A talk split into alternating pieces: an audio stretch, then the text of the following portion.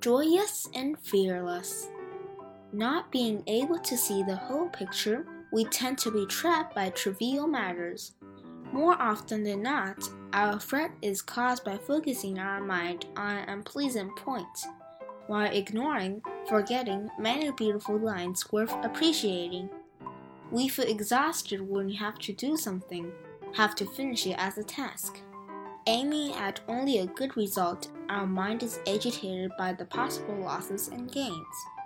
Joy and fearless come only as a bonus of our knowing clarity the significance of what we're doing, not clinging to any result, and doing it with our best effort. Those who can withstand pressure and stay calm and dealing with complicated situations are those who have honored themselves from a variety of experiences. We may feel uneasy and restless if the capacity and intensity of our mind are still too small and too weak, not fit to bear any pressure. It is delusions that agitate a peaceful mind. It is concentrated efforts that settle the mind. Tons of thinking is not good as a little bit of doing.